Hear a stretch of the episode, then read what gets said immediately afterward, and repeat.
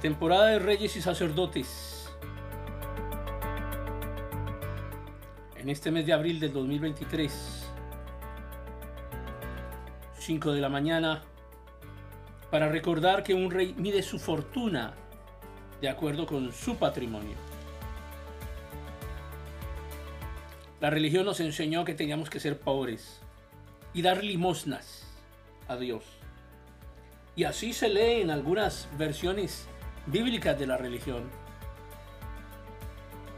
Dar limosna. Sabe que Dios no es limosnero. Dios es el dueño de todo lo que existe. Y si Dios no es limosnero, usted tampoco.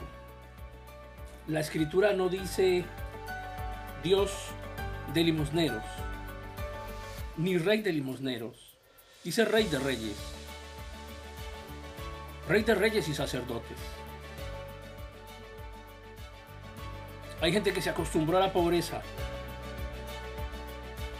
Hay gente que vive bien, cristianos, que viven bien sintiéndose pobres y miserables. Hay quienes no trabajan lo suficiente, no se esfuerzan.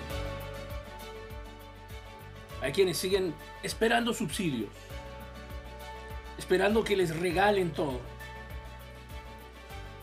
Hay quienes se dicen hijos de Dios y se alegran cuando reciben miserias. Hay quienes se llaman a sí mismos reyes y sacerdotes y se quejan porque no les dan.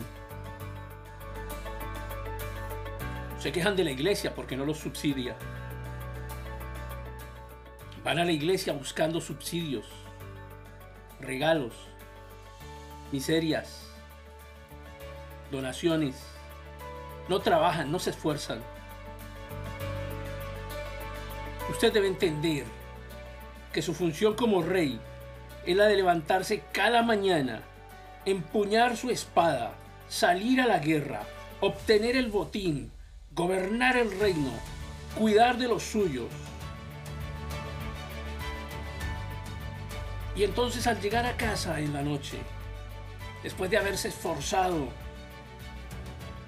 mucho más de lo que la gente está acostumbrada a hacerlo. Al llegar a la casa, enfundar la espada, porque en la casa no se deja de ser rey, pero se ejerce como sacerdote.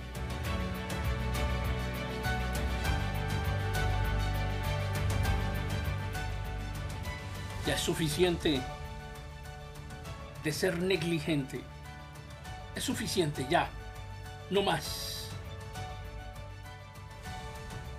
Es suficiente de no esforzarse. Es suficiente de estar rogando por una donación o por una ayuda. Es usted quien debe ayudar a otros.